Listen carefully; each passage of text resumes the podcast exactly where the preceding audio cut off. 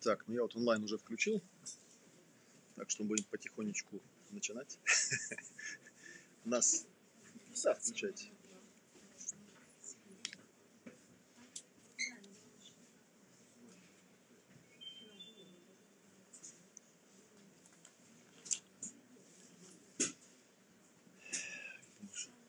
Хорошо. да. Добрый вечер всем. Я вот думаю, это все ко мне пришли люди или случайно зашли? К вам, к вам. Ну хорошо. У нас сегодня лекция называется «Чистый язык и символическое моделирование». Я что-то вот сижу такой, думаю, что-то я разволновался прям. Э, На самом деле я этим занимаюсь достаточно давно, чтобы подобным лекциям даже и не готовиться. То есть можно просто сходу рассказывать. Но если вдруг у вас будут какие-то вопросы, вы ну, тоже задавайте. Я сейчас постараюсь как бы как-то так объяснить, чтобы было более-менее понятно, откуда эта тема взялась в моей практике и почему она, например, у нас в Академии целый модуль ей посвящен, седьмой, он так и называется, чистый язык системное моделирование. Ну, потому что мне название символическое моделирование, а потом расскажу, но мне не совсем понятно, почему это символическое, почему они так это назвали.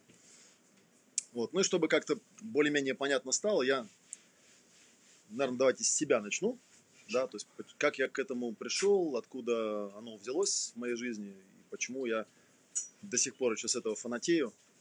Хотя прошло уже, ну вот семинар, который более-менее по существу, который я проходил, был в 2008 году. И вот с тех пор меня эта тема как-то зацепила, и я ее, ну, считаю достаточно важной такой частью своей практики и того, что я преподаю, и даже, я бы так сказал, что это часть моей философии, наверное, по жизни, которую очень тяжело доносить до людей.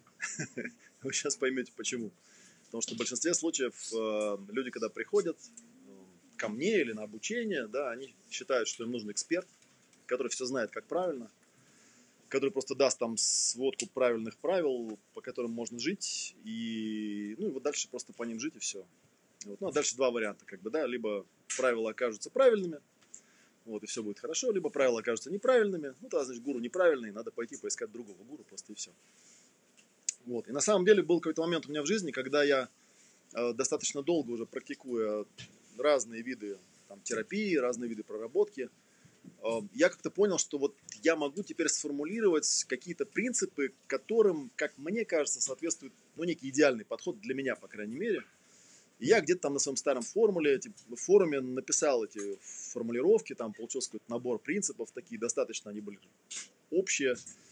И вот, и я тогда понимал, что у меня нет такой вот э, готового какого-то подхода, да, то есть меня, собственно говоря, э, как бывшего матерого сек- сектанта всегда интересовала такая, такая тема, как бы, да, может ли быть такой подход, когда человека не загружают каким-то заранее известной схемой устройства мира, да, когда говорят, вот есть там, я не знаю, там семь небес, там, да, или какая-то война между ангелами и демонами, там, или еще что-нибудь такое, да, и ты в это должен просто поверить, потому что ты не продвинутый, Э, ну и практиковать там чего-то на основании чего-то, да. А нельзя ли вот как-то от меня все-таки стартовать? Потому что у меня всегда была такая странная, э, странная мысль, не знаю там, да, насколько она у вас резонирует, что когда ты приходишь к какому-то специалисту, и вот он там пару вопросов тебе задал, и уже все про тебя знает. Я все время сидел и думал, так странно, вот я всю жизнь с собой живу, но я себя неплохо знаю, я себя исследовал, разбирался, и я не могу сказать, что я хорошо понимаю, как я устроен. То есть для меня иногда мое поведение является неожиданностью. А тут такой человек, как бы, да, первый раз меня увидел, уже все знает. Как-то логически не стыкуется для меня, да, странно. У меня явно больше опыта, да. Почему меня не поспрашивать там, да, какие-то вопросы не позадавать. Вот что-то такое. Вот. Это вот как бы один момент, который, видимо, это был какой-то такой мысленный якорек, который для себя поставил, подумал, а вот хорошо бы было, если бы теоретически было бы что-то такое, чтобы вот не надо было человека грузить а чтобы он как-то сам, что ли, себя исследовал, доставал какую-то систему, которая у него там внутри есть, да, мне же тоже интересно, что там у других людей есть внутри. Вот. Ну и кроме того, иногда бывают такие вещи, которые, ну, я просто с этим на контрасте как-то сталкивался, да, с какими-то э, ситуациями, когда меня пытались чему-то учить, и я не то, что там такой зловредный человек, что мне там не нравится, когда меня чему-то учат, да, а просто я помню, как я, какой-то у меня был семинар в Киеве, там так получилось, из-за билетов я приехал на пару дней раньше, и мне там мой организатор говорит, слушай, тут у меня есть две девочки, они только из Индии приехали, и вот они там у гуру какого-то были крутого, вот они могут такое сделать практически семинарчик на один день, если тебе интересно. Я говорю, ну, конечно, интересно, что нет-то. Вот. И они меня там, в общем, обучали, как там дикшу давать людям. Вот. И, ну, и я когда прихожу на обучение, я как бы, ну, то есть я студент просто, да, я не пытаюсь там выпендриваться, что я тут типа круто продвинутый и все об этом знаю или что-нибудь такое, хотя я вообще много чего знаю, конечно. Но я видел, что они как бы очень сильно тревожатся на тему того, как я воспринимаю этот весь их семинар, вот, и они там в какой-то момент не выдержали, говорят, ну вот что ты думаешь-то об этом, обо всем? И я им говорю, ну я, честно говоря, ничего не думаю там, да, там какие-то были дыхательные упражнения, дышим дальше, кайфуем, что нет-то, да, потом разберемся. И они в какой-то момент не выдержали, говорят, ну вот все-таки мы хотим какую-то теоретическую часть тоже сделать, и поставили какую-то лекцию там вот этого своего гуру, я не помню, как его зовут, поэтому не буду воспользуюсь шансом, да, не дискредитировать этого гуру. И у него была лекция такая, где он рассказывал, что такое желание. Это он долго, так муторно, минут 40 там рассказывал, что вот желания, там откуда они берутся, там, да, и вот как устроен ум, там, и так далее, и так далее. Я все это слушал, слушал. Чем дальше я слушал, тем мне печальнее становилось. И когда они наконец эту лекцию выключили и сказали, ну, типа, ну, вот что ты думаешь об этой лекции? Я говорю, вы знаете, я стесняюсь сказать, но, по-моему, ему стоит просто открыть словарь толковый русского языка. Вот вы удивитесь, да, в языке слова имеют смысл. И он, как правило, в словаре написан. Прям открываешь слово «желание», и читаешь определение, дефиницию этого слова. Ну, как бы, хоть на английском языке, хоть на русском, не так важно. Там вы удивитесь, но там написано, что это такое. То есть для этого лекцию не надо читать 40 минут, как бы, чтобы разбираться. Это просто что-то, что люди обозначили таким словом.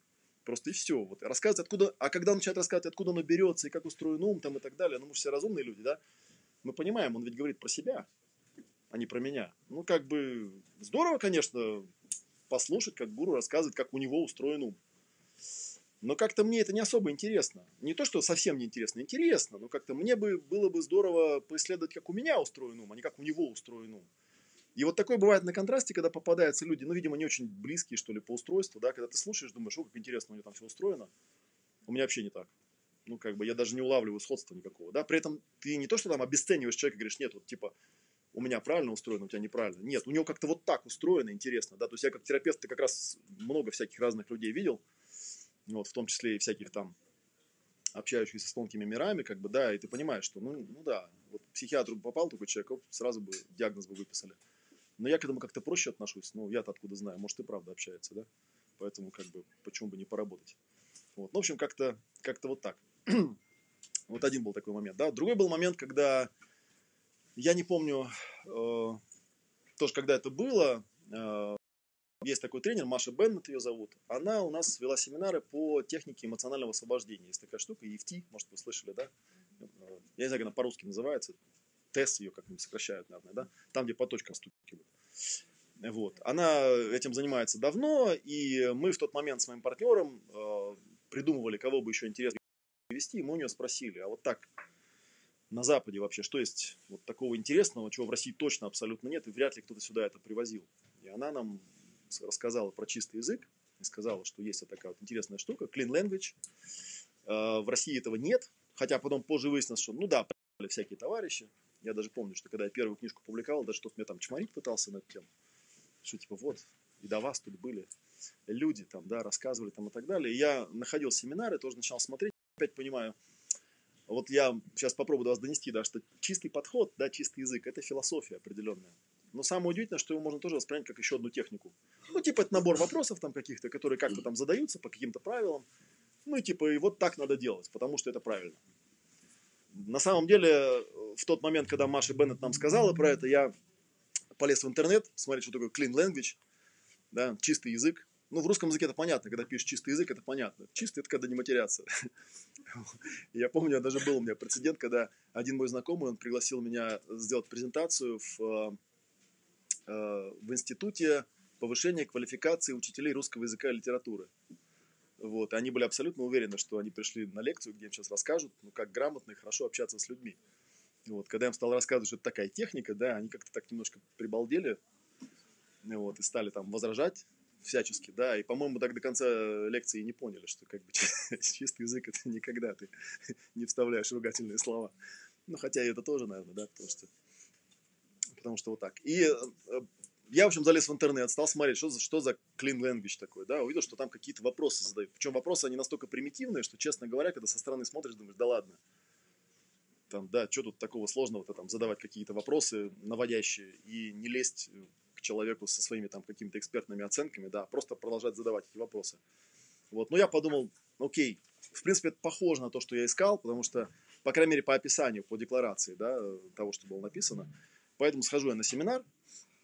Вот, семинар у нас был, по-моему, шестидневный, и на этом семинаре я, ну вот я думал, позже уже, когда я сравнивал там, да, разные переживания от разных практик, включая поездку к шаманам в Перу, например, да, на самом деле то, что я там тогда на семинаре пережил, случайно, работая с напарником, который так же, как я, впервые пришел на семинар, просто задавал мне вопросы. И вот я там провалился в такое интересное ресурсное состояние, которое я нигде никогда не переживал, да, ни под какими практиками, ни под какими веществами. Я подумал, нифига себе, если новичок может, задавая вопросы, вот так вот как бы такие штуки меня доставать, то что же будет, если этому на самом деле обучиться? Вот. Я стал этой темой интересоваться, ну и чтобы было понятно, откуда она происходит, был такой э, терапевт, его звали Дэвид Гроув. Его почему-то путают с, с Грофом, да. Он был новозеландец, Гроф. Он был наполовину маори, кстати говоря. Может, он поэтому такую интересную штуку придумал. А, он был психотерапевт такой классический. То есть он работал с травмированными людьми, да, с какими-то травмами там, и так далее. Ну и, как вы знаете, очень часто в классической психотерапии э, используют такую теорию, что ну, человек, он почему э, мучает и страдает? Мучается и страдает, да, потому что у него есть э, какое-то травматическое происшествие в прошлом, да, где там что-то с ним случилось, и вот нужно как-то это травматическое переживание оттуда достать и как-то проработать там регрессии какой-нибудь, например, да, в общем, как-то перепрожить, перепрограммировать это событие. И э, здесь терапевты очень часто сталкиваются с такой очевидной абсолютно вещью, да, что очень часто человек просто тупо не помнит ничего. Ну, как бы не помнит и все вот его там пытаются, там как бы теоретически как бы понятно, что ну да, там что-то случилось. Он даже, может быть, сам как факт знает. Ему другие люди там сказали, там мама сказала, или, кто-то, кто был свидетелем, сказали, что ну да, там была такая фигня. А он не помнит ничего. И проблема э, в том, что пытаться с ним работать классическими какими-то методами, можно, конечно, пытаться там в гипноз заводить, там еще что-то такое делать, да. Но с гипноз тоже такая штука на самом деле. То есть очень легко можно доказать, что когда человек что-то вспоминает или когда его там гипноз заводит, то по большей части это индукция. То есть по большей части человек просто выдает то, что от него хочет ведущий. Ну, он как бы ожидает от него определенных вещей, человек это и выдает. Потому что когда он э, является ведомым в такой ситуации, да, ему очень трудно в пониженном ресурсе там, да, не попадать в матрицу терапевта. Ну и, соответственно, как мы понимаем, что получается, что тут терапевт работает не совсем с реальным переживанием, которое у человека есть, да, а скорее своим представлением о том, что там должно быть у этого человека. Ну и, соответственно, чем больше там меня, а не моего клиента, тем меньше он реально получает доступ к своим ресурсам. И вот Дэвид Гроув заморочился такой проблемой. Он подумал, ну окей, приходит человек, да, у него там какое-то негативное, неприятное состояние, э, и у него нет воспоминаний, и у него нет каких-то других э, стандартных вещей, которые терапевт ожидает от него услышать. Но что-то же у него есть, да, у него же есть какое-то переживание. Да, и почему бы не просто не поработать вот с этим, вот с этой непонятной фигней, да, потому что такое было ощущение, что большинство терапевтов, они используют экспертный подход просто потому, что, ну, как бы, знаете, я вообще считаю, что это высшая способность человека, да, вот выносить неопределенность, выносить непонимание. То есть, когда ты сидишь с человеком, он тебе что-то рассказывает, а ты просто тупо не понимаешь, о чем он говорит. Да, и при этом ты должен оставаться в ресурсе, да, сохранять вот это вот терапевтическое пространство безопасное, слушать его, быть точкой приемника, да, при этом параллельно осознавая, что ты вообще ни хрена вот не волокешь в том, что он тебя выгружает сейчас. Вообще не понимаешь, к чему это можно пристегнуть и, и как оно вообще выглядит. Да, и поэтому, конечно, большой такой соблазн, ну, потерпев так минутки три, там, пристегнуть это к ближайшей известной к тебе модели, там, да, ну, там, назвать его шизофреником, например, прекрасно, да, как будто что-то решает. Это особенно в этом плане вот, психиатры удивляют, да, которые, ну, они дают человеку диагноз какой-нибудь, а потом ты спрашиваешь, ну хорошо, вот вы написали человеку, что у него параноидальная шизофрения, к примеру, да? дальше ты что? Ну как бы, окей, он параноик, и дальше что там? В соответствии с этим диагнозом должен быть какой-то метод работы с ним, как бы, да, иначе какой смысл-то в диагнозе?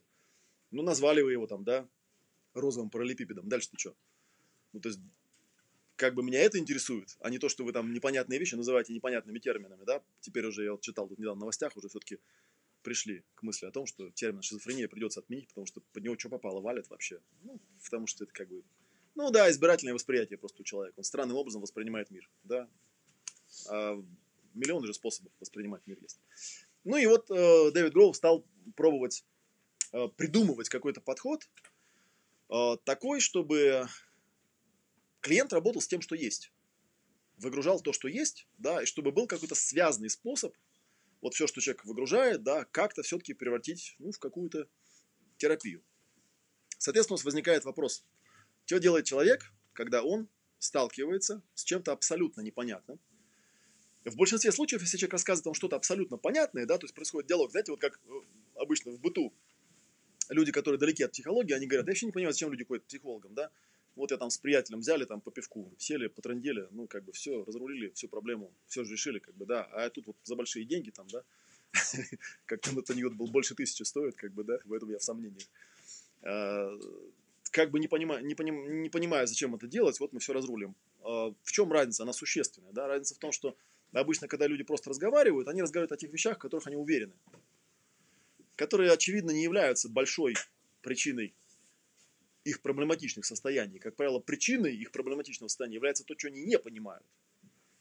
И вот такая вот фишка получается, да, то есть человек приходит, он нифига не понимает в том, что с ним сейчас в данный момент происходит.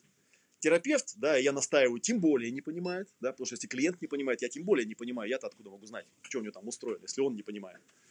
И вот тебе, значит, из всей этой каши, да, нужно задавая какие-то вопросы, да, сделать так, чтобы, ну, сначала клиент поймет, как бы, да, потом вслед за ним, наверное, и я, ну, может быть, я иногда чуть, чуть раньше начинаю понимать.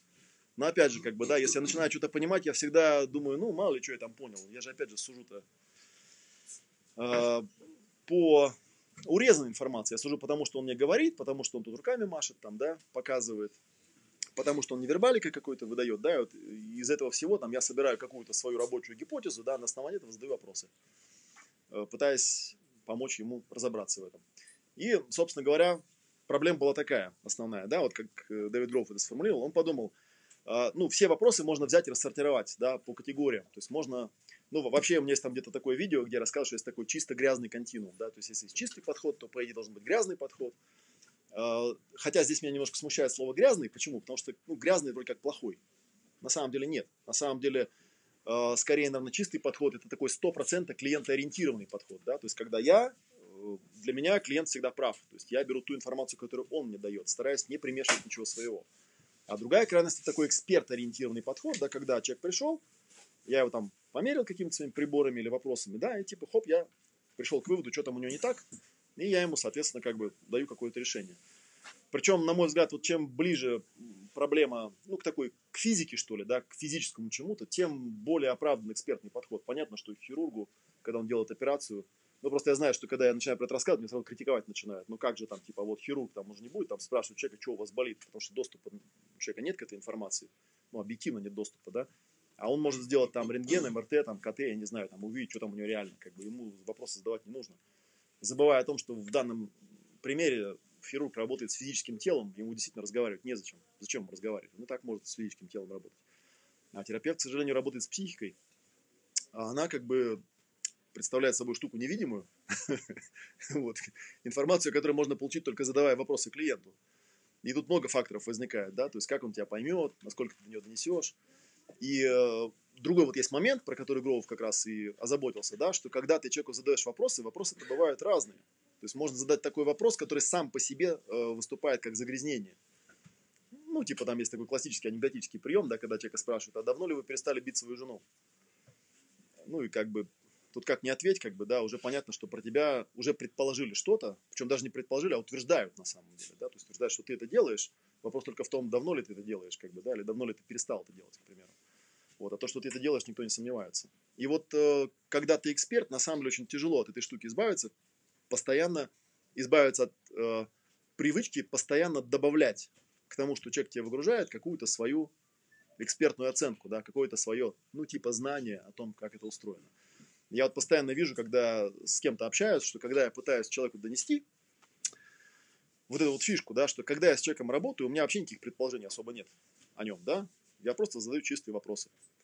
Вот, причем это доходит даже до абсурда. Ну, чтобы вам немножечко там попонятнее было. Вот я, приходит ко мне человек, к примеру, да, и у меня там есть маленький ритуал, с которого начинаю, прошу его почувствовать пространство. Это я уже рассказывал, на каждой лекции это рассказываю, да, потом прошу почувствовать себя, потом прошу почувствовать свое тело, из этих трех э, элементов самое очевидное – это тело.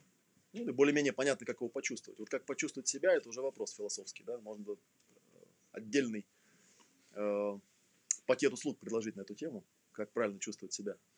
Или как почувствовать себя, да? Ну, как почувствовать пространство, это еще более отодвинуть такой еще более абстрактный вопрос. Но, тем не менее, большинство людей это более-менее понимают. Ну, там, почувствовал пространство, почувствовал себя, почувствовал свое тело, да? И я могу ему задать какой-то вопрос. Он может быть э, достаточно чистым, может быть не совсем чистым, да? А вот интересно, какой вопрос можно задать человеку, чтобы максимально убрать какое-то вот, да, задавание рамок, с чем он к тебе пришел? То есть как можно такой вопрос сформулировать, чтобы он действительно сообщил вам то, с чем он пришел, а, а не то, что вы тут ему навязали только что, да? Потому что если вы ему скажете, с чем бы вы хотели в этой сессии поработать, ну, например, да? Вот я не знаю, как бы ощущаете вы или нет, я ему уже навязал кое-что. Почему поработать, да? А почему не станцевать? Да, или не спеть, примеру, да? И кто вообще сказал, что работать надо будет, да? Почему? Почему я вставил слово работать, да? Или там даже если я просто скажу, да, чем бы вы хотели в этой сессии позаниматься? А я, может, ничем не хочу заниматься. Я, может, сторонник недействия, там, да, недеяния. Тут вот книжек дофига наверняка на эту тему. Может, хочу просто тут отдохнуть, да? Я, я мать троих детей, а тут у вас так тихо, да? Хочу тут просто полежать. И вот возникает такой вопрос, а как, как задать этот вопрос, чтобы человек тебе, ну вот как бы не, не навязать ему чего-то такого, с чего ты уже как бы, уже получается ему э, уже вынуждаешь его следовать каким-то своим представлениям о том, что в сессии должно происходить. Ну окей, допустим, в сессии чистого языка один из стандартных вопросов, который задают обычно в начале, он звучит так. Что бы ты хотел, чтобы произошло? Ну так, более-менее, да? Видите, я вроде как бы ничего не навязал, просто задал вопрос. Что бы ты хотел, чтобы произошло? Хотя, опять же, я знаю, что большинство людей, которые про чистый подход никогда не слышали, они удивляются. Типа, они говорят, э, ну я к вам как бы пришел, вы мне скажете, что должно, я не знаю. Э, а что должно произойти? И вот начинается такой, как бы, да, э, состязание такое, да, то есть он пытается понять, что за странный доктор такой у него тут, да, которому задают такие странные вопросы, вот, и почему это он должен формулировать, что он хочет, чтобы произошло. Хотя, на самом деле, конечно, большинство людей, они где-то там в глубине души знают, что они хотят, чтобы произошло. Вот, ну, просто они думают, может, я с неправильной какой-то идеей пришел там, да, может, меня доктор сейчас поправит, он скажет, как правильно. Вот, и поэтому, конечно, особенно в начале, с людьми, которые не знакомы с этим подходом, приходится подбирать к ним, да, вот я про эту шкалу начал говорить. То есть получается, что вот в этой шкале, где самый-самый чистый подход, но самый-самый чистый подход, он же выглядит очень просто. Я на семинарах любил рассказывать про Экхарта Толле. Я у него как-то на семинаре видел такую штуку, когда, как он работает с этими вещами, да? Когда вот, ну, может быть, кто-нибудь, может быть, кто-нибудь был у него, да, и знает, как он делал, или на видео хотя бы видел, да? Когда там такая сцена, столик, там стул, как-то ваза с цветами стоит, и никого нету, да, и собирается большой зал, и сначала там просто никого на сцене нет. И там уже вот время начинается, когда эта лекция должна начинаться, и вот он как бы никого нет, никого нет, ну, там публика потихонечку затихает, затихает, затихает, в какой-то момент такая гробовая тишина наступает. Ну, тогда вот Экхарт выходит, садится, и он начинает на зал смотреть просто. А у него такое же детское лицо, как бы, да, он просто смотрит на зал, ну и людям тоже неудобно, как бы, да, они, они начинают ерзать. И какое-то время приходится ждать, пока они ерзать перестанут, и тоже опять успокоится второй раз, как бы, да. А потом он делает такую штуку, он берет так, продвигает микрофон и так делает.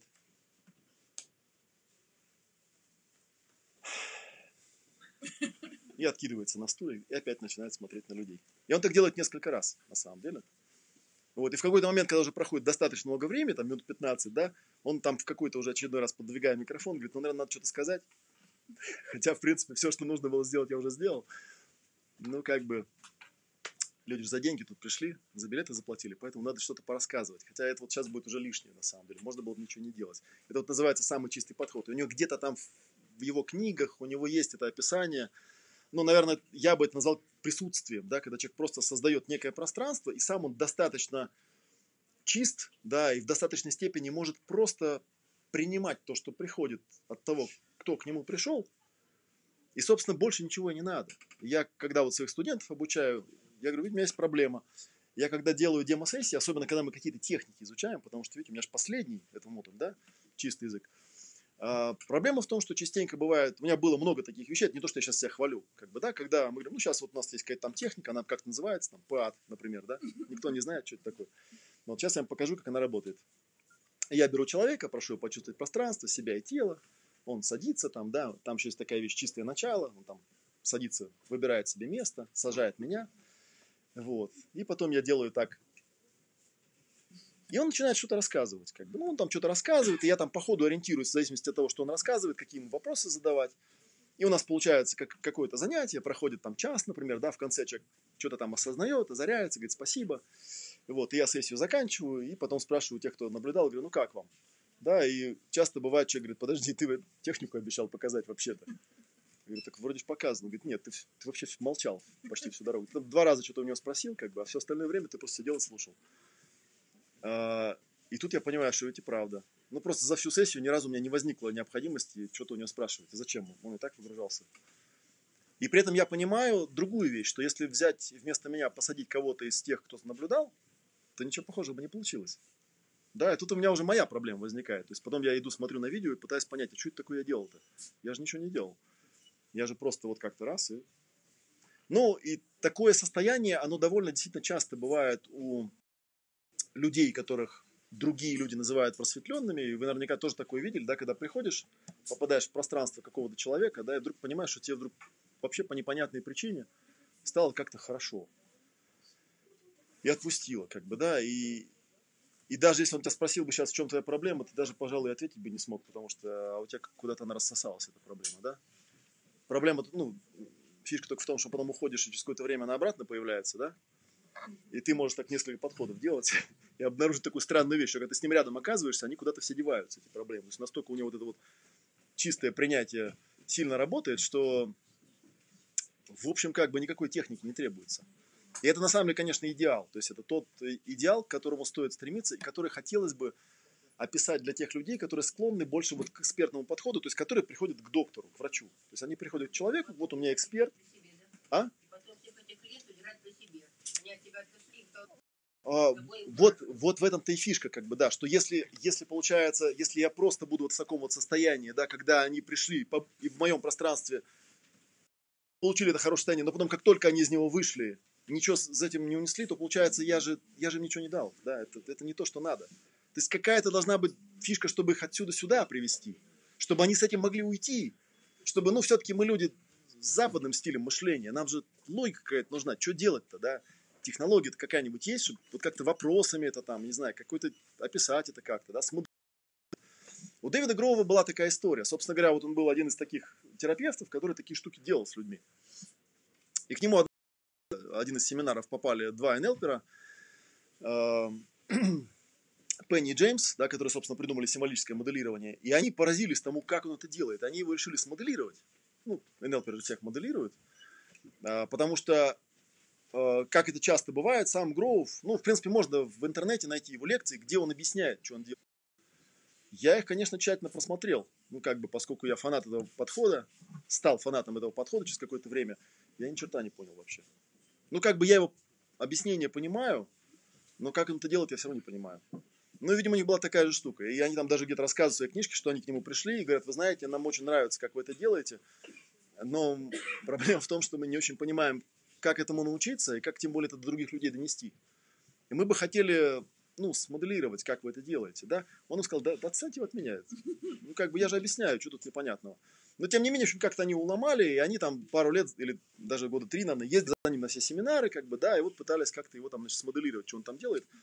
Вот, и в итоге они э, выработали некую... Там, по ходу дела, там длинная была история, потому что они потом выяснили, что сама э, технология моделирования в НЛП, она тоже, она раскидана по разным книжкам, то есть нет никакой отдельной книжки, где именно вот...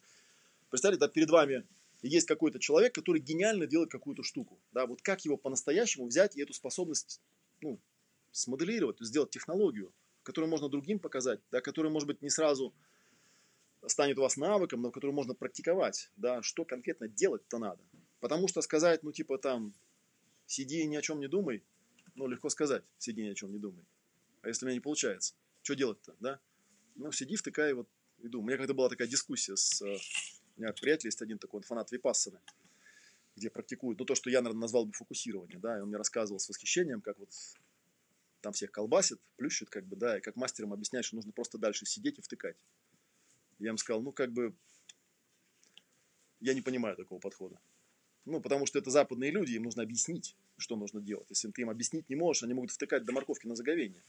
Есть люди, которые там приезжают по 20 раз на Випассану, и ты смотришь на них, понимаешь, что что-то как-то они, видимо, совсем глобально не понимают. Ну, в том смысле, что они туда приезжают, они получают состояние, какое-то время оно у них длится, потом оно пропадает, потому что ну, навыка, получается, не появилось. То есть, как бы просто сидеть и втыкать недостаточно для нас.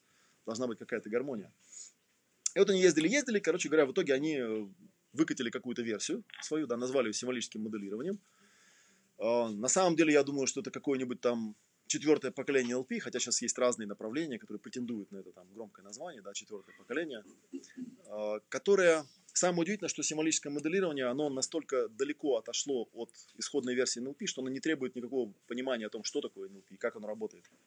Потому что там э, в чистом подходе по определению не используется никаких предположений о том, что с человеком происходит в данный момент. Да, задаются просто чистые вопросы. Вот. Но вот как научиться эти чистые вопросы задавать, это другая тема. У нас на самом деле есть книжка, она, правда, так невзрачно выглядит, что фиг догадаешься, что она про чистый язык. Это вот эта вот книжка зелененькая такая. Вот, ее опубликовал какой-то университет, да, Белгородский, по-моему, да. На самом деле у этой книжки была предыстория, да, то есть был человек, который у меня учился, потом он собрал все материалы и сделал методичку для своих студентов. А студентам она так понравилась, что ему предложили книжку написать. Ну и тут его совесть, видимо, придавила. Тут в книжке почти нет ничего, чтобы он написал. Тут весь текст мой. Но он эти тексты собрал, причесал, собрал в книжку. Вот книжку издали, видите, так обложка такая. Мы все хотим супер обложку сделать красивую. В виде такого прям серьезного учебника. И, вот, и она называется «Технологии психологического консультирования», второе издание. Хотя могли бы хоть что-нибудь написать про чистый язык, потому что она про чистый язык на самом деле. Вот, и там прям по шагам разбирается, что это такое. Что дальше было с Дэвидом Гроувом? Дальше Дэвид Гроув начал формулировать вопросы. Он их называл чистыми вопросами, то есть те вопросы, которые не содержат никаких предположений о клиенте, а просто запрашивают какую-то информацию. Ну, вот один вам из них, из этих вопросов я уже озвучил, да? Что бы ты хотел, чтобы произошло? Иногда я для людей, которые не очень понимают, я им говорю, что бы ты хотел, чтобы в этой сессии произошло. Ну, все-таки это очевидная вещь. И на самом деле, наверное, если уж, ну, я думаю, что примерно вы уловили, да, некий э, стандарт э, как бы сказать, стандарт чистого подхода, то есть насколько сложную задачу поставил себе человек, который пытается следовать чистому подходу. Потому что понятно, что каждый раз, когда я открываю рот и что-то говорю, даже если в словах, которые я говорю, не содержится никакого подтекста или предположения, но есть еще же невербалика, есть моя интонация, есть мой акцент, да, есть то, как я себя веду, есть то, как я сел, и, в общем, много всяких других вещей, которые на человека все равно влияют и взять и стать просто вот невидимым наблюдателем, да, который полностью никак не влияет, а полностью только вот наблюдает и только задает вопросы, наверное, на 100% это не получится. И тут тоже критики чистого подхода часто вот на это обращают внимание, ну, на что я тоже отвечаю, ну, насколько можем, понятное дело, да. Второй, вторая история по поводу чистых вопросов. Ну, вот как бы вопросы бывают разные, да, и можно там еще проблема в том, что, естественно, изначально он э, формулировал их на английском языке, их же еще нужно перевести как-то было на русский, да, и убедиться, что в русском языке тоже эти вопросы остались чистыми, ничего они не добавляют в себя. Э, и тут тоже можно докопаться, на самом деле. Вот вторая история про самый распространенный, самый, второй, наверное, по распространенности, или, может быть, даже первый по распространенности чистый вопрос, он звучит очень просто. Он звучит так. Есть ли что-нибудь еще об этом? Ну и тоже, вот я когда помню в Гугле, в Гугле смотрел, думаю, что если человека спрашивать, если что-нибудь еще об этом, типа он будет как-то круто выгружаться, что ли? Как-то я сомневаюсь, не знаю. Может быть будет, может быть не будет. Но у меня была, я в книжке у Пенни Джеймса прочитал эту историю, они там рассказывали такую историю, что они на семинаре рассказывали про чистый подход, и вот была у студентов первая такая практика, где они друг с другом работали, вот, и попался ну, клиент с чем-то тяжелым. То есть он с самого начала как-то очень сильно забомбил, и он стал там рыдать, кричать, махать руками. И, и вот, ну, его напарник как-то, в общем, тем не менее, не сдрефил, да, и как-то эту сессию доделал до конца. И когда клиента, наконец, отпустил, он уже заулыбался, там понял там какую-то структуру своей проблемы, там что-то озарился. И они уже делились обратной связью, да, и вот клиент сказал, что я вот восхищаюсь просто гениальностью моего напарника, который прям в нужные моменты задавал мне вот этот вопрос, он, правда, его один и тот же задавал все время. Он спрашивал, есть ли что-нибудь еще об этом. И я вот хочу у него сейчас спросить, как бы, как он догадывался, что вот именно этот вопрос именно в этот момент нужно было задать. На что ему напарник сказал, да, честно говоря, когда ты стал кричать и плакать и рыдать, я настолько перепугался, что напрочь вообще все забыл, чему нас учили. я помнил только один вопрос. Каждый раз, когда я понимал, что что-то надо говорить, я просто ему говорил. И все. И вот я эти 40 минут как бы в полубреду таком как бы провел, понимая, что я, наверное, вообще сейчас убью этого человека, да, и он, наверное, умрет сейчас у меня здесь на стуле. А, вот, собственно, и все. Ну, вот, тем не менее, да. И мне это казалось просто смешной историей, пока у меня похожая история не произошла тоже на семинаре. Причем у меня там было два семинара подряд. Э, вот первый семинар был по чистому языку, и был какой-то второй семинар. Вот на второй семинар приехал некий человек, и мы там сидели, это был выездной семинар, мы сидели на кухне, и студенты после семинара такие в восхищении, такие, вау, как все круто. Он терпел, терпел, говорит, не, ну это же невыносимо, как бы, проведите мне сессию, что ли, ну, что я тут слушаю про ваши успехи, я же тоже хочу попробовать, как оно. Вот. И кто-то там из студентов говорит, ну давай. И они там пошли, где-то нашли в доме уголок, он его там посадил, сел сам. И я помню до сих пор, что он, ну, он его успел ему сказать, почувствуй пространство себя и тело. Он успел ему задать вопрос, что бы ты хотел, чтобы произошло.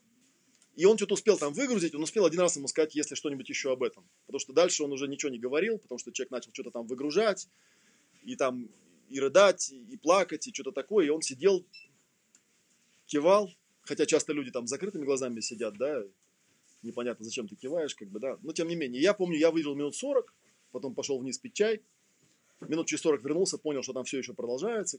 И сессия очень странно закончилась, потому что он кричал, кричал, кричал, потом он резко успокоился. Потом он открыл глаза, сказал напарнику, хватит, достаточно, мы можем на этом завершить. Вот, пошел к себе в комнату и ничком лег, лег так лицом в подушку. Ну, мы к нему побежали, там спрашивают, что случилось. Он говорит, я сейчас приду через некоторое время. Он пришел там через часок, говорит, вообще капец, говорит, я такого никогда в жизни не переживал. И он вот потом повернулся к этому, кто, кто ему вел сессию, он сказал, а вообще какие-нибудь еще чистые вопросы есть, кроме если что-нибудь еще об этом? Потому что мне сказали, там какая-то методика есть, да, ты же, собственно... Ну и потом только мы поняли, что, собственно, за всю сессию, там, она была длинная, там, часа полтора или два, что, собственно говоря, действительно, он ему ни разу ничего больше не сказал. Он просто сидел его и слушал. И все. Это вот такая, да, то, что в других школах называется активное слушание. Вот. Хотя на самом деле, э, когда Пенни Джеймс, когда они моделировали Гроува, они, конечно, вычислили, что именно, о чем именно он спрашивает, и, соответственно, в зависимости от того, насколько человек готов, бывает, люди, когда приходят, у него уже заранее настолько он накипело, да, что, собственно говоря, ему просто нужен слушатель. И такое мы тоже знаем, да, что, ну, бывают же люди, которым просто нужно, чтобы их выслушали. Им даже вопросов задавать никаких не надо. Нужно, чтобы просто кто-то с ними побыл рядом и просто послушал и не задавал ему дурацких вопросов, а просто был рядом, да, просто держал пространство, просто был, как я говорю, точкой приемником. Все, больше ничего не надо. И там первые две-три сессии можно вообще даже не, зам, не заморачиваться на эту тему. Но бывают люди, у которых другая структура проблемы, и которым нужно задавать какие-то вопросы. И вообще говоря, если попытаться какую-то вот, ну, у нас там про чистый язык, какую-то модель объяснить, да, как устроен чистый язык. Ну, первый я вам рассказал, как бы, да, первый элемент, это чистые вопросы. Чистые вопросы формулируются таким образом, чтобы в них не было по возможности, да, ничего добавленного. Тут где-то в книжке даже есть, я думаю, список этих вопросов. Хотя смотреть на список этих вопросов довольно странно, да, базовые вопросы, потому что они э, в отрыве от понимания методики особо ничего не дают. Базовые вопросы чистого языка, да. Ну да, если что-нибудь еще об X. Я все время смеюсь над этим, потому что, ну, X это Х, да, написано, и что это за Х? Да, да. Думаешь, ага, хороший вопрос, да. Что это за Х? Что это за Х, да. Хороший вопрос, да. Ну, на самом деле, я помню, когда, когда иностранные языки изучаешь, у меня была классная преподавательница по французскому, она говорит, ну, первое слово, которое нужно изучить, это как э, француз называет что-то вот непонятное ну, в русском есть несколько слов, которые люди называют что-то непонятное. Во французском тоже есть, потому что это очень важно, как бы, да, то есть если ты пришел куда-то и ничего не понимаешь, то он спросить, ну и что это за ерунда, вот как-то так. Да, что это такое, да, вот что-нибудь такое поспрашивать. Я не помню уже, давно не говорю по-французски. Да, определение, если что-нибудь еще. Вот первый элемент – это чистые вопросы. И чистые вопросы, они вот изначально, как я уже сказал, еще раз я это скажу на всякий случай, да, они изначально построены таким образом, что, э, по крайней мере, в них вкладывается намерение не добавлять ничего из своего внутреннего переживания, не добавлять ничего от терапевта. И для меня, когда я делаю сессию по чистому языку, для меня крайне важно, чтобы... Ну, у меня была, помню, одна такая э, клиентка, это было тоже на семинаре, это была, ну, как бы демо-сессия, и что-то она там прорабатывала, какую-то свою там очень важную тему. И когда мы уже закончили, и, ну, вот я там стал спрашивать, ну, как оно, да, что ты там осознала, поняла для себя. И она говорит, я только что осознала, что ты эту сессию вел, потому что всю дорогу, пока я работал, у меня было ощущение, что у меня какой-то внутренний голос. Типа я там куда-то начинаю смотреть, и тут такой мне голос, типа, и что это? Я начинаю рассказывать там, да, и этот голос мне обратно это все повторяет, там еще какие-то вопросы задает, и вот как будто я сама с собой общалась. То для меня это такой признак того, что я все сделал правильно. То есть человек ни разу не почувствовал, что снаружи был кто-то другой. Вот я вам сейчас расскажу, почему так происходит, да. Ну, одна из вещей, которую Дэвид Гроув еще заметил, да, это то, что когда человек начинает что-то непонятное описывать, то он очень часто использует то, что называется э, термином метафора, э, которая, наверное, если посмотреть в этимологию этого слова, э, метафора, да, это мета, это над, а фора, это там переносить, по-моему, да, перенос, по сути, да. То есть, когда человек смотрит на что-то непонятное, он всегда пытается сравнить это с чем-то понятным. Э, и, соответственно, в терминах вот этой метафоры он пытается объяснить какое-то свое внутреннее состояние. И, собственно говоря, он, э, ну вот, например, у Пенни Джеймса в книжке, где они описывают свое символическое моделирование, на мой взгляд, они немножко ушли в такую литературную тему. И тут как раз я вспоминаю... Я провод зацепил от микрофона. Не выдернул? Нет, вроде. Когда я читал лекцию вот в институте повышения квалификации этих учителей, я им, значит, рассказываю эту тему, что когда человек начинает рассказывать про что-то непонятное, он так или иначе начинает это с чем-то сравнивать, да? И вот это называется метафора, да? Ну, то есть, смотрите, вот сейчас поясню, что вам попроще было. Приходит к вам человек, и вы ему говорите там, окей, да, что есть? Ну, так, можно, у меня был приятель, который очень любил такой, он вопрос задавал так в начале сессии, он спрашивал человека, ну, как оно? И, кстати, у большинства людей срабатывает. Как оно? Вот человек начинает... Вопрос чистый, видите, я ничего не добавил. Спросил, как оно? И вот человек приходит и говорит, что-то тоска у меня какая-то. Да, прям тоска такая, прям мучает она меня. Вот. Я прям не знаю, что с ним делать. Вот стоп-кадр, как бы. Вот как мы ему можем помочь? Ну, как мы помогли в быту? Там, да забей там сейчас, развеселись, там, погуляй. Там. Ну, это не работает, мы знаем уже, да. То есть те люди, которых, если это действительно какое-то серьезное состояние, оно не работает. А что с ней сделать? Вот ее же Понимаете, да, это абстрактная какая-то фигня непонятная, тоска какая-то. И вообще, на самом деле, не очень понятно, что он вам сказал. Он вам просто слово какое-то сказал, там, произнес какой-то буль-буль-буль, да, что он там на самом деле имеет в виду. Вот. Но если вы ему скажете, как делают в чистом языке, там есть такие три шага, да, подтверждение, направление внимания и задавание чистого вопроса. И первая штука, она очень простая, да, ты ему говоришь просто, и вот у тебя там тоска, вот здесь, вот здесь, вон там.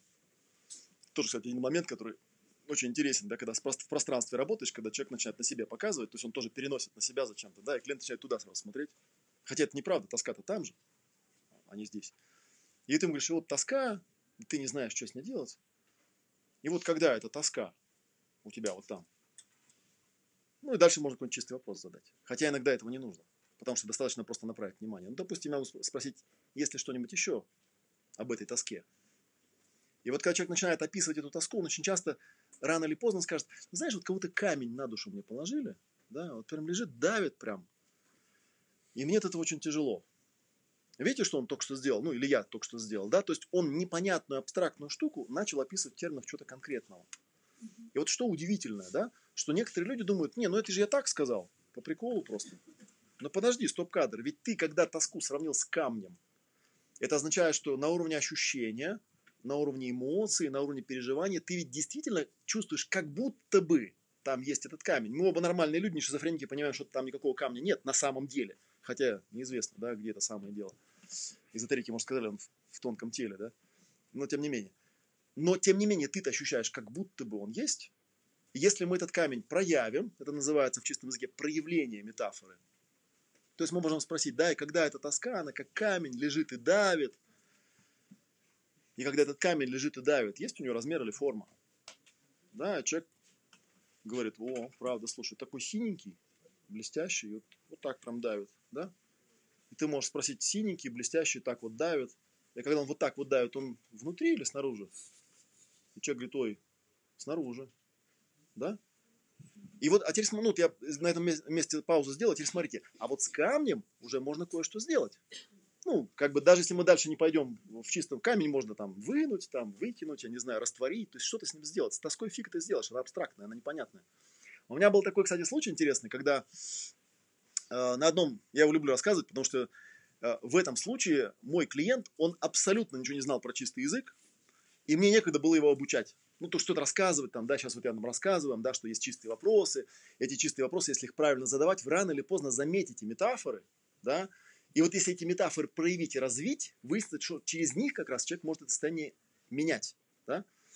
У меня был как раз, вот я начал вспоминать-то, э, сейчас я до эту одну мысль доведу, потом про клиента расскажу. Когда я этим товарищам э, в институте повышения квалификации это рассказывал, там, что чистыми вопросами проявляется метафора, и что очень часто, когда люди рассказывают про какие-то чувства, про какие-то переживания, они вынуждены использовать метафоры, потому что чувства, они, ну, как бы к физике не очень привязаны. В стихах там сплошные метафоры, да? И тут стоит дяденька профессор такой седенький, говорит, Олег, ну что вы какую-то ерунду говорите, есть же дофига стихов, в которых нет никаких метафор. Ну, я думаю, может быть, я не знаю. Говорит, например, он говорит, ну, например, а, как там у Пушкина было, что-то он мне Пушкина там прочитал, да, любовь что-то в душе моей угасла не совсем, что-то там такое, да, да, я вас любил, любовь еще быть может, он мне читает, в моей душе угасла не совсем, где здесь метафора, здесь нет? Говорю, подождите, она что-то очевидное прямо, да, то есть я это сейчас не как сессии говорю, а просто, да, то есть душа это очевидно очаг, да, а любовь это, видимо, огонь, более того, он эту метафору проговорил, и он даже утверждение некое сделал, что огонь-то не совсем еще погас в этом очаге, который душа. И мы можем спросить у него, где огонь, там, насколько сильно он там не погас там, и так далее. Это очевидно.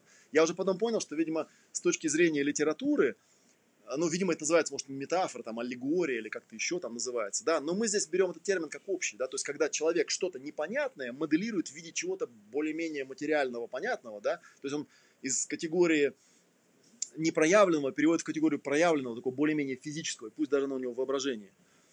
Вот, ну и я потом даже полез прояснять, думаю, да нет, вроде все правильно было. Метафора, да, в литературе есть такой термин, метафора, когда что-то непонятное объясняют, сравнивая с чем-то понятным и известным. И так работает человеческий мозг, да, то есть если я столкнулся с чем-то непонятным, я начинаю его сравнивать с чем-то более-менее понятным, и как бы вся моя задача подобрать такое сравнение, чтобы оно было адекватным, чтобы оно было подходящим, да, и такое бывает. Так вот, про клиента теперь эта история, да.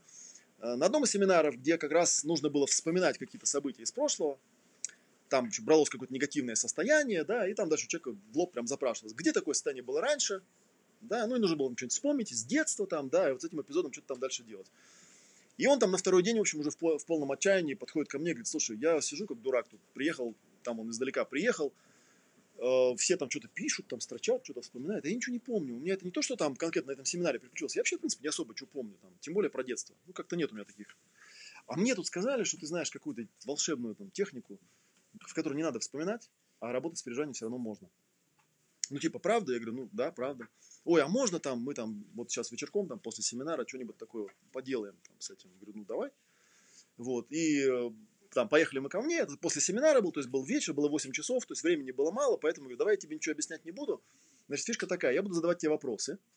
Они такие немножко странноватые на нормальный слух, для нормального языка, но они специально так сформулированы. Вот твое дело просто вот понять, о чем я тебя спросил, и просто ответить на этот вопрос, да?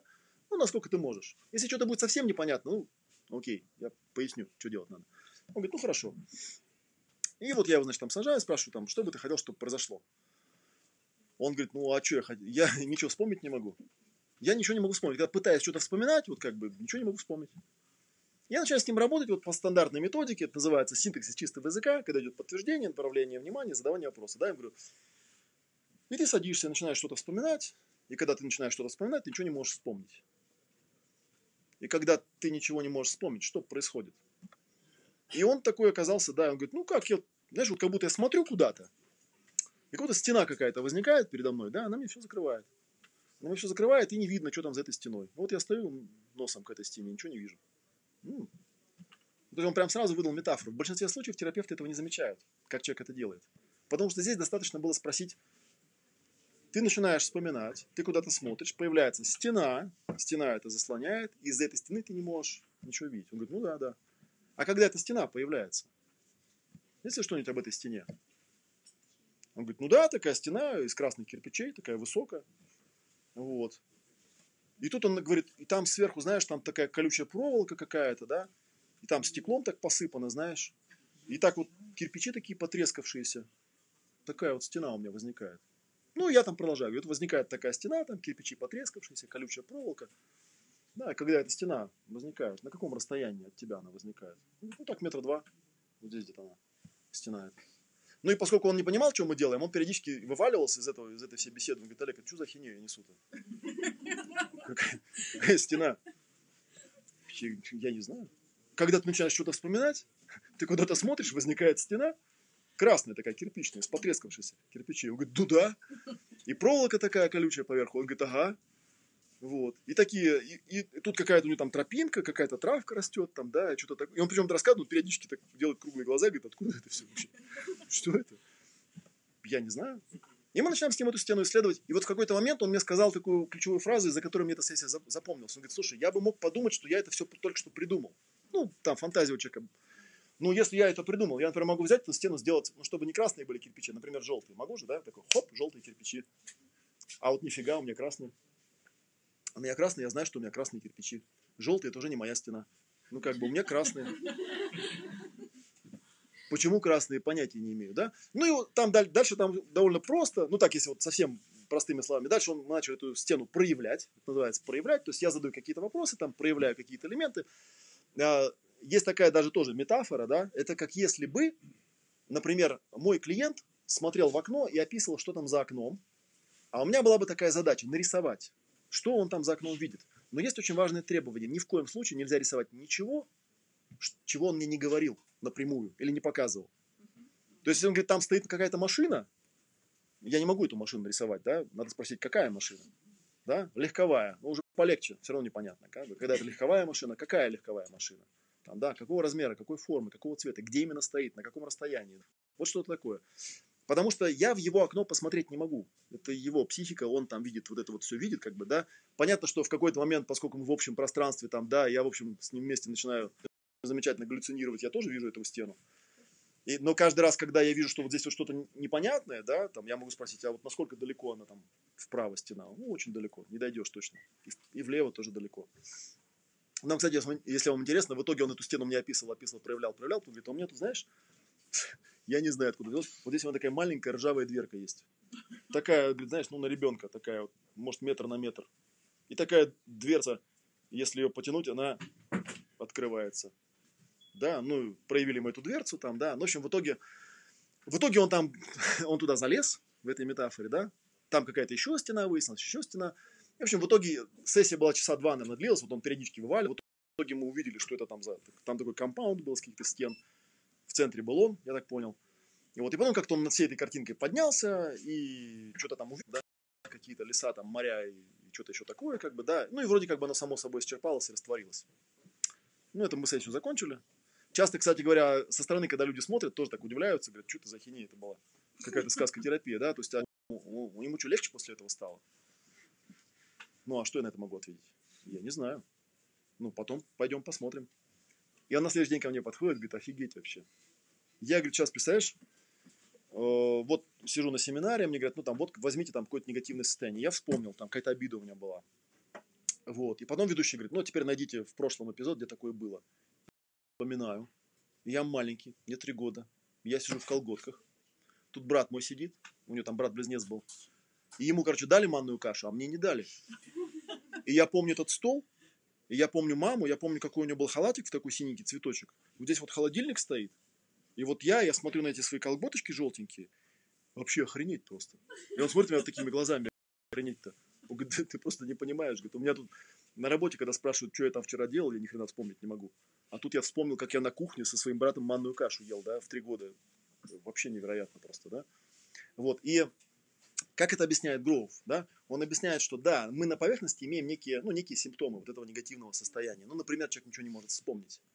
Что мы, что мы делаем? Мы пытаемся подобрать такую метафору, да, которая как бы моделирует это состояние. Вот, собственно говоря, э, это третий элемент, да, чистый язык, метафоры, моделирование. Это не просто метафора, то есть это не литературный прием, когда я пытаюсь э, подобрать какое-то красивое описание, какой-то своей там замороченной проблеме. Нет. А, я на самом деле проявляю эту метафору. Я помню, как где-то у, у Пенни, по-моему, она говорила, что она говорит, я вообще как там опытный нелпер, каждый раз, когда ко мне приходит человек, и у него есть какая-то проблема, он мне ее выгружает, естественно, у меня дофига сразу есть готовых моделей, как я могла бы с ним поработать, да, что-то там сделать. Меня каждый раз удивляет. Клиент делает ничего из того, что я знаю, он не делает что-то свое. И это настолько удивительно, да, что оказывается у человека там внутри уже есть, ну как бы, достаточно просто проявить, до, достаточно, чтобы он увидел, что у него там, и он знает, что с этим делать. То есть сама метафора, она в каком-то смысле содержит готовое решение.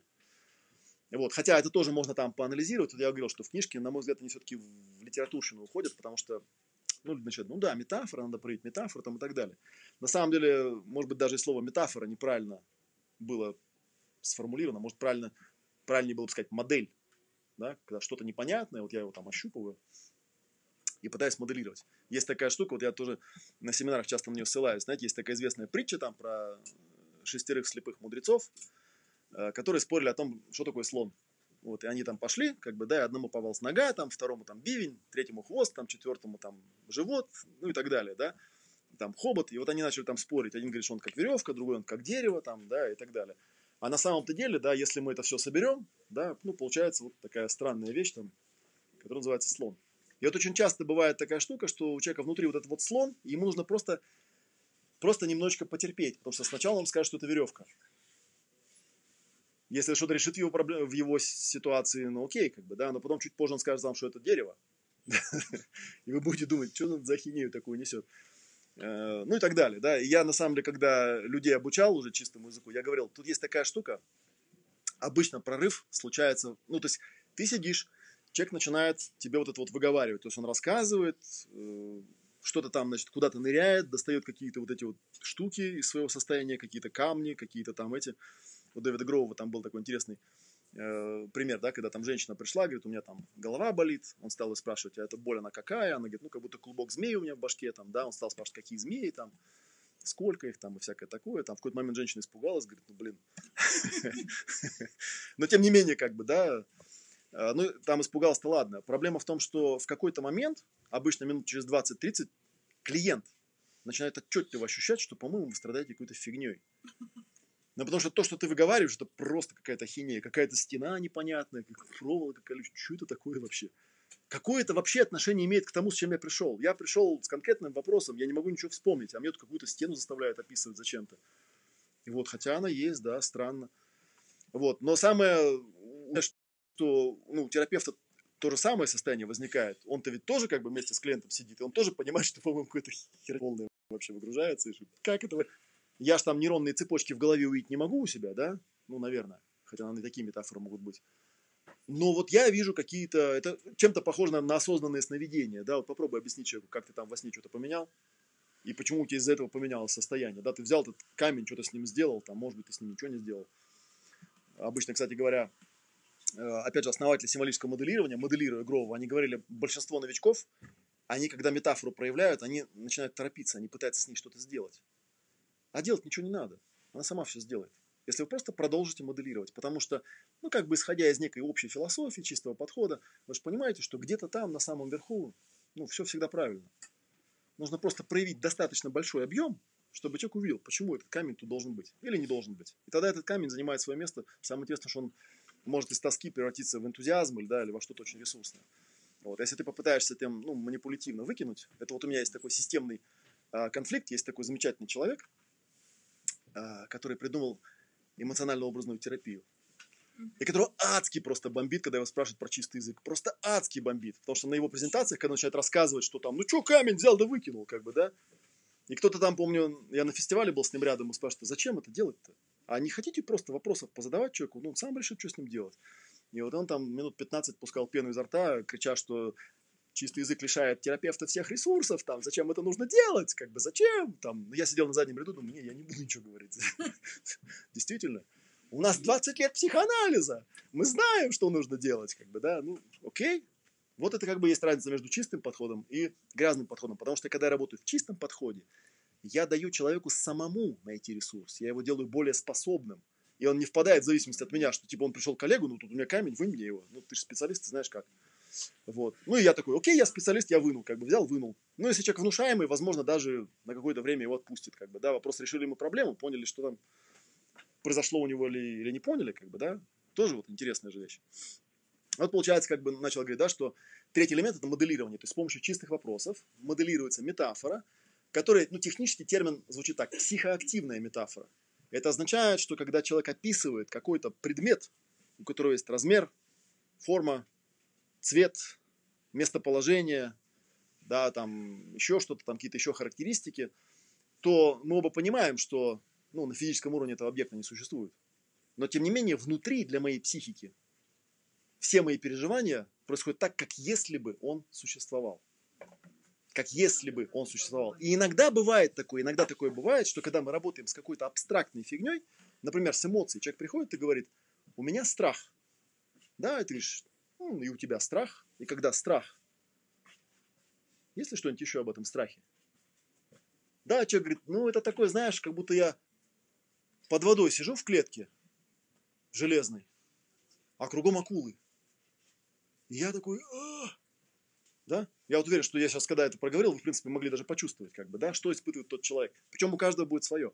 А теперь смотрите, человек говорит, например, другой человек какой-то, да, говорит, вот у меня страх, я хочу поработать со страхом. И вы ему говорите, да, и у тебя страх, и когда страх, есть ли что-нибудь еще об этом страхе? И он говорит, ну, это страх такой, знаешь, когда вот ночью идешь по улице, по узенькой, и вдруг сзади такие шаги. Чик-чик-чик, и ты такой... Вот и стоп-кадр, видите, страх-то другой. Метафоры разные.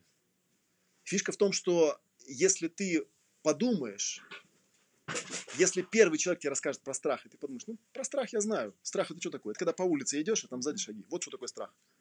А ты его-то спросил, какой у него страх? Страх не спросил, как бы, да? Поэтому тут как бы такой момент очень скользкий, когда человек начинает работать, терапевт точнее, да, начинает работать не с тем, что есть, да, а с тем, что ему кажется правильным. И я начал так к чему это говорить, да, что бывает такое, что человек моделируя, у меня сейчас я вспомнил, такая была интересная история, когда ко мне пришла клиентка с фобией. У нее была такая фобия, она не могла есть. Ну, в буквальном смысле. Ей, чтобы есть, нужно было или там коньяка выпить, там, или, или как там сказала, я могу есть, если рядом со мной находится человек, не очень близко, но рядом, э, и он один. Вот должен сидеть просто, да, и чтобы он меня не смотрел еще. Вот, вот тогда я могу есть. А во всех остальных случаях у меня какое-то вот адское состояние возникает. Я не могу и все, вот не могу. Ну, анорексичка. Нет, нет, ну нормальная такая, да. В общем, как-то она там, ну, правда, она там к тому моменту, когда она ко мне пришла, она уже лет там пять, ну, потому что не всегда этот один, у нее был этот один человек, который ее спасал всегда. Но не всегда, понятно, он был рядом, да, поэтому она накатывала рюмочку, как бы ее немножко отпускала, как-то там, ну, поэтому она была алкоголичкой, наверное, очевидно. Ну, может быть, нет. Вот, и мы, ну, как бы, окей. Да, она говорит, я там ходила ко всяким там регрессивным терапевтам, там, чего мы только не находили. Вот, все замечательно, все классно, все по теории происходит правильно, только меня не отпускает почему-то, как бы, да. Вот та же самая фигня. Бывает, что отпускает на какое-то время, опять, опять потом появляется. Вот. И она мне говорит, я, короче, тут прочитала в одной э, книжке, что это потому, что в прошлой жизни все это со мной случилось. А, и нужно, видимо, поработать с прошлыми жизнями, потому что в этой жизни нет ничего такого, от чего это могло бы у меня быть. Я ничего не смогла найти. И я пойду там к какому-то терапевту, там, в общем, специальному. Я говорю, ну, как, если это прошлая жизнь, мы можем взять чистый язык и проявить твою прошлую жизнь. Что нам мешает это сделать, да? Те же самые вопросы будем задавать. Что есть, то есть, правда ведь, да? Просто отвечай. Ну, то есть я и даю то же самое объяснение, да, что я задаю вопросы, ты просто на них отвечаешь, да, что проявляется, то и проявляется. И мы начали с самого этого ощущения, да, вот с ощущением работать довольно-таки легко, потому что оно обычно где-то в теле, у него есть размер, форма, на что-то похоже там и так далее, и так далее.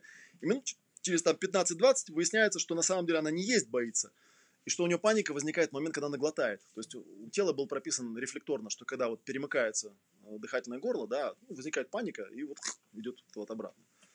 Вот. Потом, ну и потом в какой-то момент что-то там она мне описывает, описывает, описывает, и вдруг она вот описывает, начинает мне описывать, что как будто бы я в каком-то темном, непонятном помещении, и у меня там дышать нечем, и тут еще вот голод какой-то у меня жуткий там и так далее, и так далее, да, и в какой-то момент я говорю, там, почувствуй пространство, там, где это все происходит. И вдруг она мне выдает, ты знаешь, какая, какой-то металлический какой-то, ну, типа цистерны какой-то, я там внутри почему-то, там темнота, кислород заканчивается, я там задыхаюсь, ну и, видимо, в конце умираю. Но только в жизни у меня такого не было. Ну, и мы начинаем там это прояснять, прояснять, прояснять. В итоге она мне выдает такую, ну, нормальная прошлая жизнь такая, да, что она там где-то в Мексике живет, какой-то там начало 20 века, она там какая-то официантка, да, и нормально у них все происходит до момента, пока она однажды не становится свидетельницей, общем, что-то там какие-то местные бандиты что-то там делили, она случайно вышла покурить на задний двор и увидела, что они там что-то, что-то, в общем, неправильно делают, да. Ну и кто-то из бандитов одному из своих помощников говорит, ты вот эту вот телку возьми, как бы отвези ее куда-нибудь, ну и это.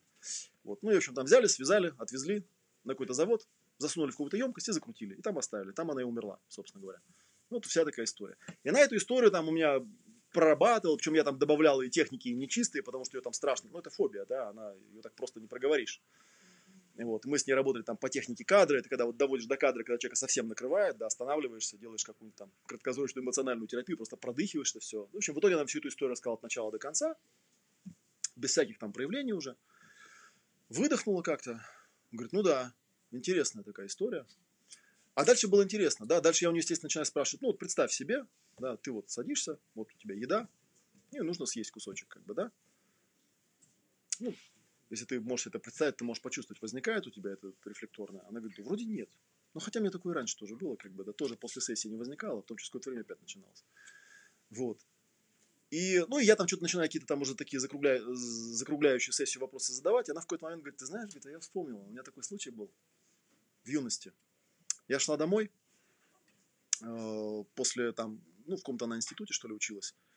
Поздно ночью шла, жила в какой-то там хрущевке, на пятом этаже, в квартире. Ну, и вдруг понял, что за мной идет мужик. Ну, как бы, что он идет именно за мной. И я понял, что я сейчас в подъезд зайду, как бы, ну, как бы тут и меня, и это. И я дико перепугалась и не понял, что делать. Ну, понял, что в подъезд заходить нельзя. И я, говорит, там часа два там по району, в общем, ходил. Ну, в какой-то момент я понял отчетливо, что он именно за мной идет, как бы, да, и ждет, когда я куда-то зайду, и я там уже иду, у меня уже ноги подкашиваются. А я, говорит, там целый день ничего не ела. Меня там от голода все трусит, как бы, да. И, в общем, я, короче, ходила, ходила, ходила. И вот в какой-то момент я улучила какую-то там секундочку, я там юркнула в подъезд, говорит, просто одним духом взлетела на пятый этаж, там открыла дверь, вот закрылась. Вот, а потом пошла на кухню, у меня там была какая-то холодная жареная картошка, и я ее стала есть и подавилась. Ну и, говорит, и минут 40 я там полураком стояла, потому что, ну, картошка туда попала, и я понял, что я сейчас просто сдохну. Говорит, я почти, ну, практически сдохла, каким-то там чудом, там, перегнувшись через что-то там, в общем, как-то я из нее, из себя ее выдавила, говорит. Я сейчас понял, что у меня после этого все началось. Не сразу, правда. Ну, я говорю, и? Она говорит, да странность в том, что я никогда этот случай не вспоминала. Хотя сейчас, мне кажется, это очевидно. Что, ну да, правильно. Ну, как бы с точки зрения классической психотерапии все правильно, как бы, да, тело прописалось, что теперь, значит, есть-то нельзя, особенно когда голодный нельзя есть, потому что подавишься же, да, и возникает этот рефлекс. И так тому рассказываю, что бывает такое часто, что когда человек работает с метафорой, бывает, что человек, описывая тебе там, как он сидит в клетках там вокруг акулы, он говорит, а, так это у меня реально так и было. То есть он вспоминает этот случай, но доступа к нему не было изначально. Потому что, ну, действительно, психика, она ведь когда делает то, что у дедушки Фрейда называется вытеснение, да, что такое вытеснение? Ну, когда не помнишь. Это, собственно, основная, э, основная фишка да, того, как работает подсознание. Он просто вытесняет, и все. Да, и ты ничего не помнишь. И проблема в том, что тут получается парадокс, что человек приходит и говорит, я страдаю, но я не помню из-за чего. А ты говоришь, ну, вспоминай. Он говорит, ну, так я же не помню. Если я мог бы вспомнить, я бы не страдал бы, наверное, да, я бы вспомнил просто и все, там, проговорил бы кому-то, ну, пусть даже и приятелю, там, за кружкой пива, да, наверное, бы меня бы отпустило, может быть, его не отпустило, может быть, ему нужно было там, ну, как-то это перепрожить, перепродышать, там, ну, что-то такое терапевтическое сделать, но тем не менее, как бы, да, вряд ли бы это превратилось во что-то серьезное прям такое, да, ну, ходил бы человек там, подколбашивался там, да, тело штука сложная, да, его не так просто отучить, там, бояться высоты, к примеру, но можно, если есть какая-нибудь э, метода. Вот, поэтому вот, ну, еще раз, да, попробуем подытожить. Получается, что, собственно говоря, чистый язык, у него такие три основных элемента, да, можно сказать, даже треугольник. Первый – это чистые вопросы. И чистые вопросы изначально отбирались э, с таким намерением, чтобы в этом вопросе не было никакого встроенного утверждения о клиенте, да, чтобы человек действительно мог исследовать. И э, ну, второй элемент это метафоры, да, что когда человек описывает что-то непонятное, он начинает использовать метафоры, то есть он начинает что-то непонятное описывать терминами чего-то понятного. И иногда бывает, что метафора довольно долго подбирается. Я вот тоже там любил раньше такой рассказывать случай, когда э, я был на каком-то семинаре, я там был переводчиком. Э, это был Живорат Славинский, который придумал ПАД. И он всех отправляет на практику. Я думаю, ну, как бы вместе с ними там заниматься практикой мне неинтересно. Я как раз вот тогда прошел семинар по чистому языку. Думаю, дай-ка я сам с собой попробую что-нибудь там чистым языком поразбирать. Вот. Ну, я взял листочек такой, да, там, ну, и написал себе вопрос, что бы я хотел, чтобы произошло. Ну, там, в принципе, там два вопроса задается, да, что есть, я тоже это часто повторяю, да, помните, там все проблемы у людей делятся на две категории, да, то, что есть, а хочется, чтобы не было, и то, чего нет, а хочется, чтобы было. Поэтому там вводных вопросов обычно два. Первое, это что есть, да, или как оно, а второе, а что бы ты хотел, чтобы произошло с этим. А, ну и вот я там спрашиваю себя, окей, ну как оно, вот на чем мое внимание, и понимаю, что да, у меня какое-то время присутствует такое довольно неприятное состояние, такой какой-то внутренней пустоты. Что как-то не прет как-то, да? Ну, я написал себе, пустота. Нормально, что нет-то. А, потом я спросил себя, хорошо, а что бы я хотел вместо этого, что бы я хотел, чтобы произошло? Ну, окей, наполненность какую-то хотел бы, да? Что нет-то? Написал себе, наполненность. Нормальная такая, хорошая полярность, пустота, наполненность. Вот теперь нужно их смоделировать. Ну и на самом деле в э, классическом символическом моделировании считается, что они вообще себя терапевтами не считают, да, они скорее это относят к категории коучинга. Поэтому они обычно, когда студентов обучают, особенно на начальных курсах, они настаивают на том, чтобы с негативными состояниями не работали. А работали вот как раз со второй частью. То есть, грубо говоря, если у меня есть выбор, что моделировать, пустоту или наполненность, то моделировать лучше наполненность. Потому что это ресурс, и когда он будет полностью проявлен, потом можно из него посмотреть на пустоту и там что-то про нее понять. Вот. Хотя на самом деле из практики известно, что это такой тоже один из, э, одна из пресуппозиций, да, что любое негативное состояние на самом деле ресурс. Просто он непонятно, что он делает. И поэтому человек и страдает, собственно говоря. У меня, кстати, отвлекая в сторону, был тоже такой случай, когда э, пришел ко мне мой студент, но он, правда, чистого языка не изучал, он где-то просто почитал там у меня на форуме. И я его спрашиваю, что бы ты хотел, чтобы произошло? И он говорит, я хочу легкость. Легкость, чтобы у меня была. Я думаю, классно, легкость – это позитивное состояние, будем его моделировать. И мы стали его моделировать, там, да, смоделировали какое-то облачко, на котором он катается, и ему так прекрасно в этом состоянии, да. Ну, а дальше идет же проверка на, на психоактивность, то есть насколько он состояние реально чувствует, да. И я у него спрашиваю, ну, ощущая пространство, себя и тело, вот ты на облачке, да, есть ли что-нибудь еще кроме этого? Он говорит, ну да, у меня еще такая гиря есть, килограмм 16, к ноге привязана. Вот, и, собственно говоря, она там с самого начала была, просто я же знаю, что с негативом не работают в символическом моделировании, поэтому не стал тебе про нее говорить.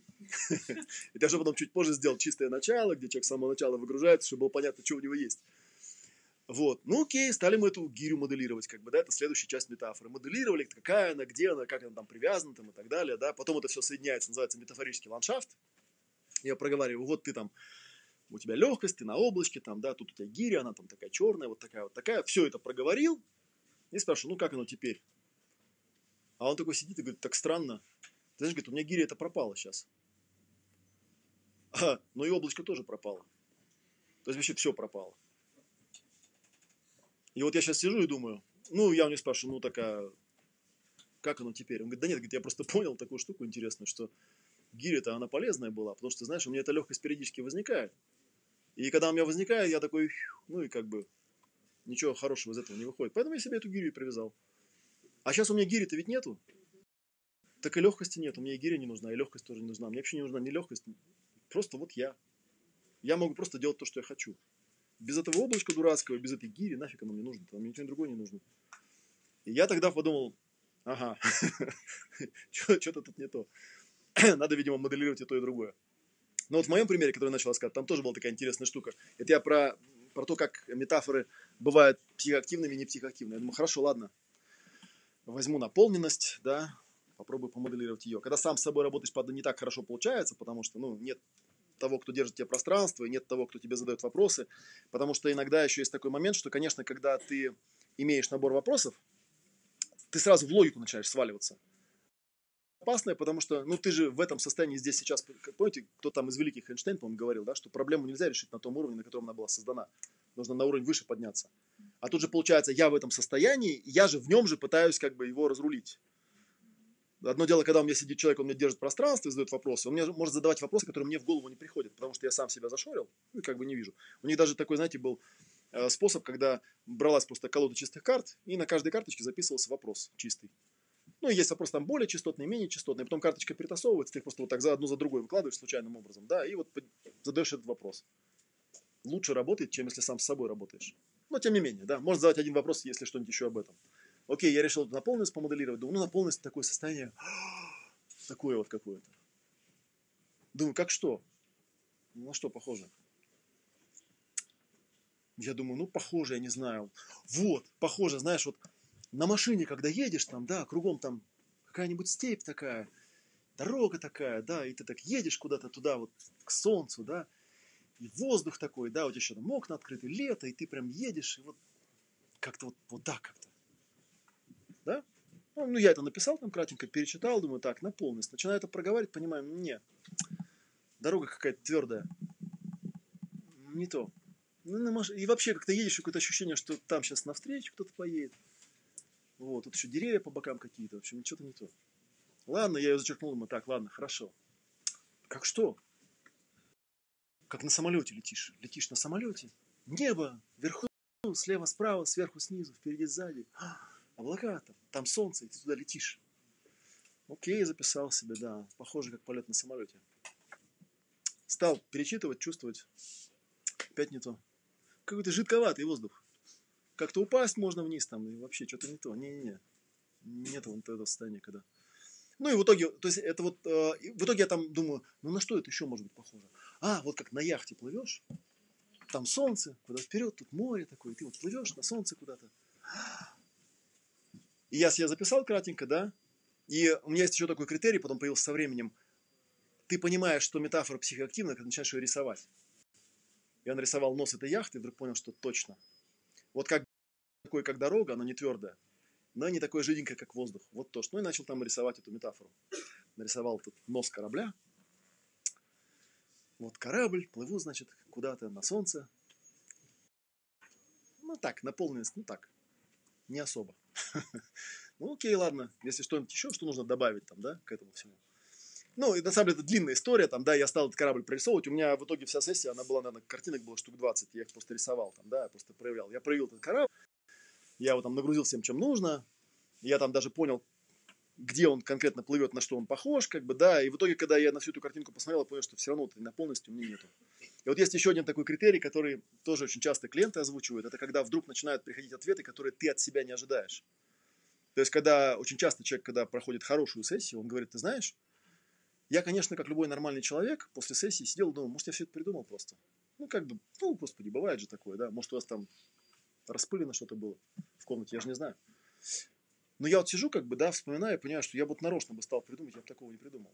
Ну, просто не моя, не моя какая-то тема, она какая-то не из головы, не из логики. Вот, и там у меня был такой момент, когда я уже себя нарисовал на этом корабле, там море какое-то, да, там уже был не один корабль, уже было много, мы там с друзьями куда-то плыли там, да, и все это на полностью меня никак не наступало. И вдруг какой-то момент, когда я спросил себя, что-то еще должно быть, да, если что-то еще об этом. Тут я вдруг услышал откуда-то там, да, из глубин подсознания ответ, что связи с Богом не хватает мне. Я подумал, нормально приехали, окей, ладно, окей, связи с Богом не хватает. Это то, что пришло. Я спросил себя, ну хорошо, связи с Богом не хватает, а она как что? Она какая? Ну, я нарисовал себе это, мне уже часы говорят, что осталось мало времени. Если нас сильно не погонят, то я историю закончу до конца. Она как что, если у нее размер или форма, да, я увидел, что ну да, это такой как столб такого света, он так через меня проходит, и там куда-то вверх вот он уходит, там, да, и вот там вверху, ну, какой-то источник, он как-то через меня в этот мир, в этот мир приходит, реализуется, и вот тогда появляется эта наполненность. Вау! А вот когда пустота, вот этого нет. Вот все остальное есть, а этого нет. Как будто в этой картинке ночь наступает, паруса повисли, мы никуда не плывем. Все то же самое, только вот это. Вот, и тут меня там, я так вспотел, да, и весь там вздрогнул, подумал, интересно как, да. Я стал рисовать эту картинку, ну, о, о, а у друзей тоже такие штуки есть там, да, я там нарисовал, нарисовал. И в какой-то момент, когда я все это уже я рисую, понимаю, что я уже в какой-то виртуальной реальности, да, я уже это прям так все вижу вокруг хорошо. И когда я это почувствовал, я подумал, ну, в принципе, можно вот, наверное, это уже и завершить на этом, но тут у меня возник вопрос, я подумал, интересно, а куда мы плывем-то? Ну, как бы это здорово, связь с Богом, хочется там увидеть. Я куда-то там посмотрел, видел, что там такой остров. Я даже такую картинку нарисовал, такой остров, такая пальма. Куда-то туда вот, в остров плывем. Ну, там что-то на острове. Я стал себя спрашивать, а что там на острове такого, что и тут нету, как бы, да, я понял, что, ну, тут у меня с Богом связь через сотовый телефон, а там у меня безлимитка. Мне туда надо, как бы, чтобы совсем прям в это пространство попасть. Ну, я стал рисовать эту картинку. И вот знаете, тоже интересный момент. Я стал рисовать картинку, я вдруг понял, что я когда рисую, у меня море какое-то получается не горизонтальное, а как-то так с загибом. Вот в сторону этого острова. И это как бы понятно с точки зрения психоактивности метафоры, что, ну, то есть, типа, я никуда не денусь, я туда и приплыву, потому что, ну, а куда еще приплыть? Да, и все туда плывут, вот всем туда надо. И когда я эту картинку стал дорисовывать, я понял, что там даже не остров, а там проход такая вот дырка, и она прям таким... А это у меня еще со старых сессий есть такой признак, да, если что-то светится ярко-оранжевым, то точно мое. И там такой ярко-оранжевый свет, я понял, что точно прямо вот туда, и что все туда плывут. И тут я увидел, что не только я плыву, вообще все плывут туда. И вот, и в итоге, когда я эту картинку стал рисовать, я понял, что это такой бублик. Ну, тут вот дырка посередине, да, и все вот так вот плывут вот туда вот. Ну, тут вот безлимитка такая, да. И когда этот бублик нарисовал, я понял, что... А бублик, он, знаете, он так тихонечко так вращается. Ну, как тур. Ну, то есть ты как бы плывешь туда, а он вращается. Ну, то есть не, приплы... не приплывешь ты никогда. Он просто вращается так потихонечку. То есть у тебя иллюзия, что ты плывешь. Я сначала как бы огорчился, а потом подумал, подожди, но если это бублик, он же находится в пространстве, то есть получается безлимитка, она прямо здесь уже. Это просто мне кажется, что мне зачем-то в дырку нужно, а, собственно говоря, зачем мне туда, я уже там. Вот. И вот тут я как бы, тут я понял, что сессия у меня закончилась, и я спросил себя, хорошо, а вот эта пустота от изначально, я же с пустоты начал на самом деле, да? Что с этой пустотой стало? Я понял, ну как все время-то плыть невозможно, периодически же должна ночь наступать. Ну, наступила ночь, сейчас отдохнем, утром дальше. И вот, да, и у меня, потом мне кто-то рассказывал, что, ну, у меня где-то сейчас, конечно, этого уже нет, этого блокнота, где эти картинки были нарисованы. Кто-то мне потом рассказывал из эзотериков, что я, типа, когда это вот описал, там, это какие-то 16 степеней посвящения, то ли у розенкрейцеров каких-то, что, типа, я все описал прям по шагам.